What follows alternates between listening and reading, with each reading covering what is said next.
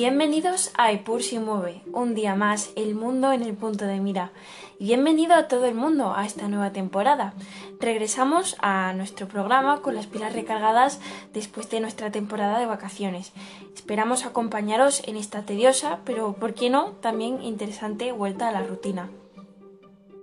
En nuestro descanso, muchos de nuestros oyentes han solicitado saber más información acerca de lo que está pasando en Afganistán. Y no es para menos, estamos siendo testigos de una época de transición y el fin de la larga presencia de las tropas estadounidenses en territorio afgano. Es un asunto que preocupa desde varias aristas, sobre todo desde el ámbito de los derechos humanos y de las mujeres.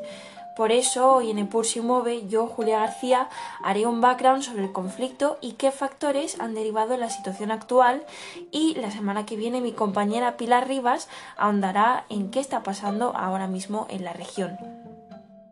Para entender este desafío al que se enfrenta la sociedad internacional, tenemos que remontarnos a la Guerra Fría.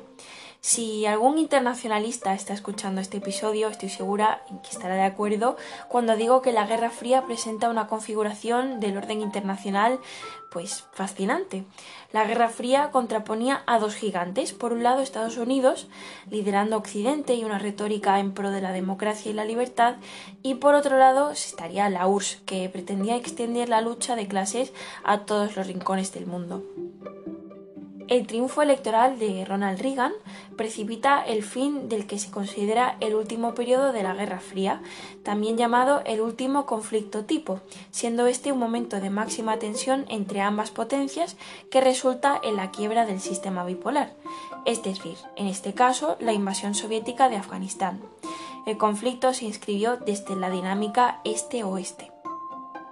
En un primer momento, el principal esfuerzo soviético estuvo enfocado en sostener el régimen de Karmal, fundador del Partido Democrático Popular de Afganistán, que, como podéis imaginar, era retórica e ideológicamente muy cercano al gigante soviético. El liderazgo de Karmal fue contestado por una insurrección popular muy heterogénea, desde fundamentalistas islámicos hasta facciones tribales y, los muy importantes, mujahidín, Aquí es cuando comienza a emerger la llamada Operación Ciclón. Vamos a empezar por los mujahidín. Es un término que en árabe significa los luchadores por la libertad y son los protagonistas de esta etapa del conflicto.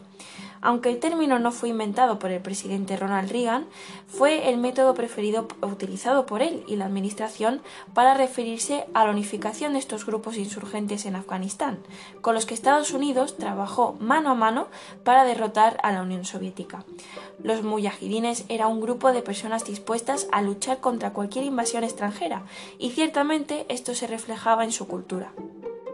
Los mujahidines estaban compuestos principalmente por una variedad de tribus locales que se habían unido para luchar contra la toma comunista de Afganistán, pero también consistían en muchos otros combatientes extranjeros que fueron llamados al servicio por, Pakistán, eh, más concretamente el ISI, que es el equivalente de Pakistán a la CIA estadounidense.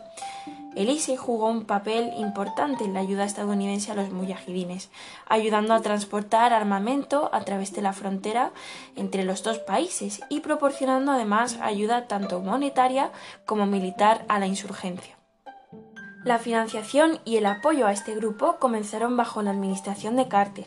Sin embargo, bajo la administración de Reagan, la financiación, el armamento y la formación se llevaron a un nivel muchísimo más alto. Esta guerra fue de todo menos fría, como podéis ver. Como resultado del plan de la Unión Soviética para invadir Afganistán, la infraestructura general del país comenzó a derrumbarse a lo largo de esta década. La apuesta de Estados Unidos por los mujahidines estaba a punto de dar sus frutos. La CIA actuó rápidamente para armar a los combatientes mujahidines de manera oportuna a fin de prepararlos adecuadamente para su uso en la lucha contra los soviéticos.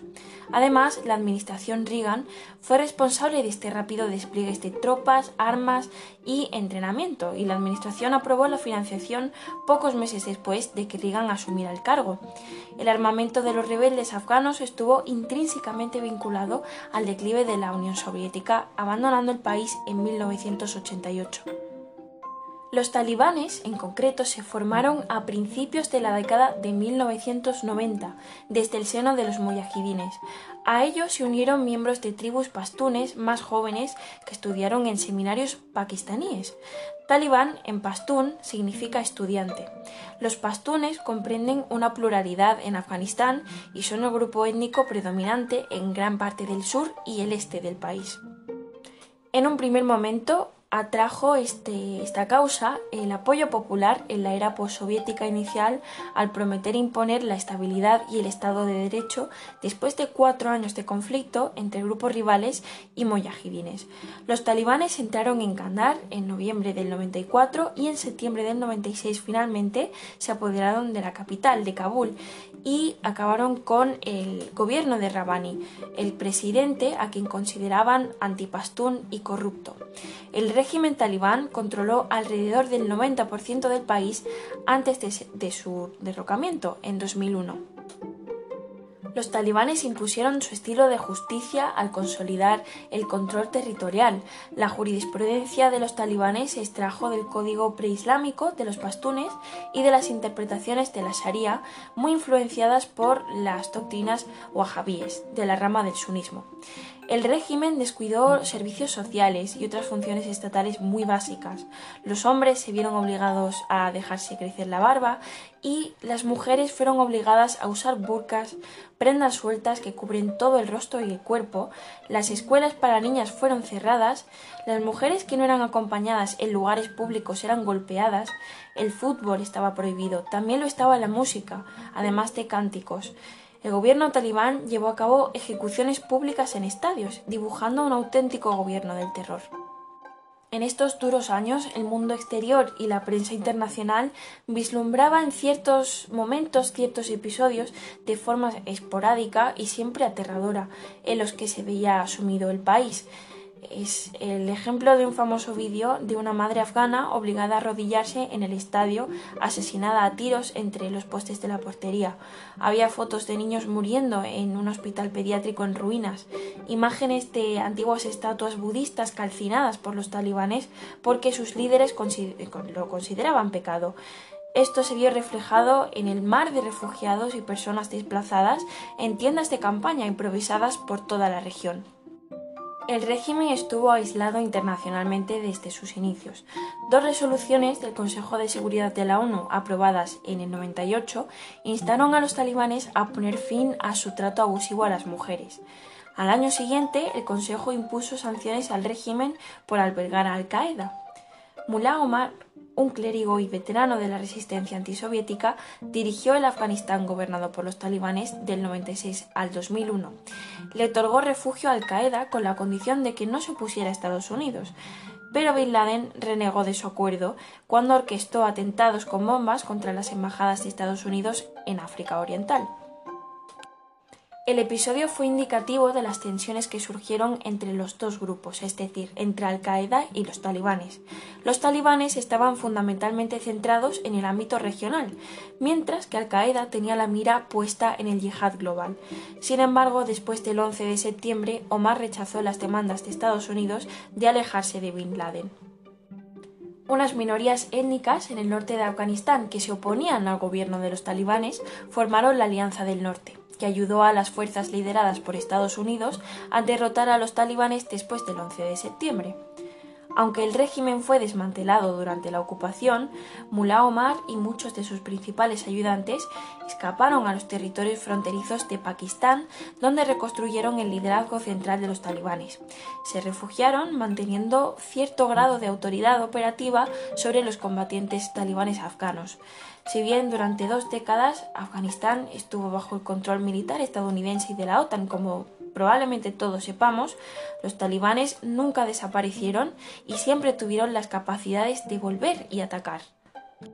Cuando el gobierno de Obama puso fin a la guerra en Irak, volvió a comprometer a Estados Unidos a realizar operaciones de contrainsurgencia contra los talibanes y grupos aliados en Afganistán, autorizando un aumento que elevó los niveles máximos de tropas alrededor de unos 100.000 efectivos en junio de 2011 y redobló los esfuerzos civiles. Los refugios pakistaníes claramente obstaculizaron los esfuerzos de contrainsurgencia de Estados Unidos. Pero cuando el Pentágono retiró las tropas de refuerzo en 2012, redujo incluso más su huella militar también en 2013 y entregó la autoridad de seguridad principal a las fuerzas afganas en junio de este mismo año. La insurgencia liderada por los talibanes se intensificó, lo que nos lleva a la situación actual, derivada principalmente de la decisión de Donald Trump de hacer efectiva de forma paulatina la retirada de las tropas estadounidenses en esta lucha tediosa, costosa y que algo claramente estaba fallando. La decisión de Biden de hacer efectiva la retirada estadounidense de Afganistán es el inicio del caos que hemos presenciado hace apenas unas semanas. No te pierdas el próximo episodio en el que ahondaremos en la situación actual hasta entonces, hasta la semana que viene y muchas gracias por acompañarnos en este inicio de temporada, aquí siempre en Epur mueve.